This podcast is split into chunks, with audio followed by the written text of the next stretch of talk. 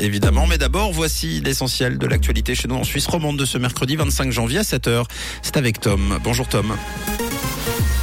Bonjour Mathieu, bonjour à tous. Au sommaire de l'actualité, une enquête parlementaire va se pencher sur les fuites au département fédéral de l'intérieur. La Suisse intègre la liste des destinations autorisées aux voyageurs chinois et une journée qui sera globalement nuageuse pour aujourd'hui. Les fuites qui concernent Alain Berset et son département feront bien l'objet d'une enquête parlementaire. Les commissions de gestion des chambres veulent en savoir plus sur les indiscrétions présumées entre le département fédéral de l'intérieur et le patron du groupe Ringier, éditeur du Blic. En effet, il est reproché à l'ancien directeur de la communication d'Alain Berset d'avoir transmis à plusieurs reprises des informations confidentielles sur les mesures prises par le Conseil fédéral lors de la crise Covid. Par ailleurs, c'est l'ensemble du Conseil fédéral et de ses procédures qui seront soumises à l'analyse des parlementaires. La Suisse fait partie des 20 destinations autorisées aux voyageurs chinois.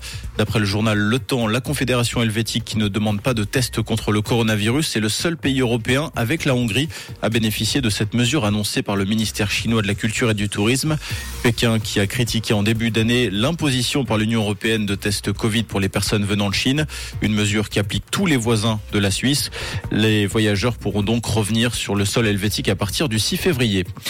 L'aventurier Mike Horn est-il à même de porter la marque Vaux de la députée socialiste Jessica Jacou en doute Elle a déposé une interpellation au Grand Conseil suite au reportage de temps présent sur l'aventurier, un documentaire dans lequel on apprend que Mike Horn a fait partie du bataillon militaire 101 chargé de tuer les rebelles indépendantistes opposés au régime raciste à la frontière nord avec la Namibie.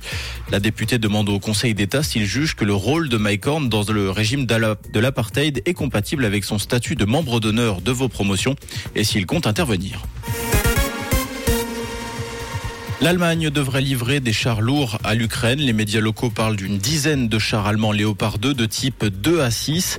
Le chancelier allemand Olaf Scholz va s'exprimer aujourd'hui à 13h devant le Parlement allemand.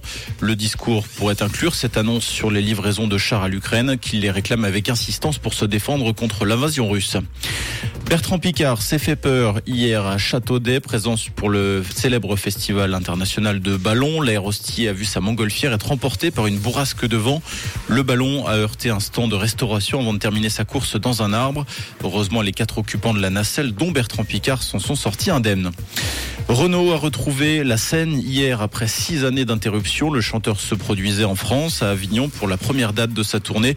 Une tournée qui comptera une quarantaine de représentations jusqu'en juillet, dont plusieurs à Paris.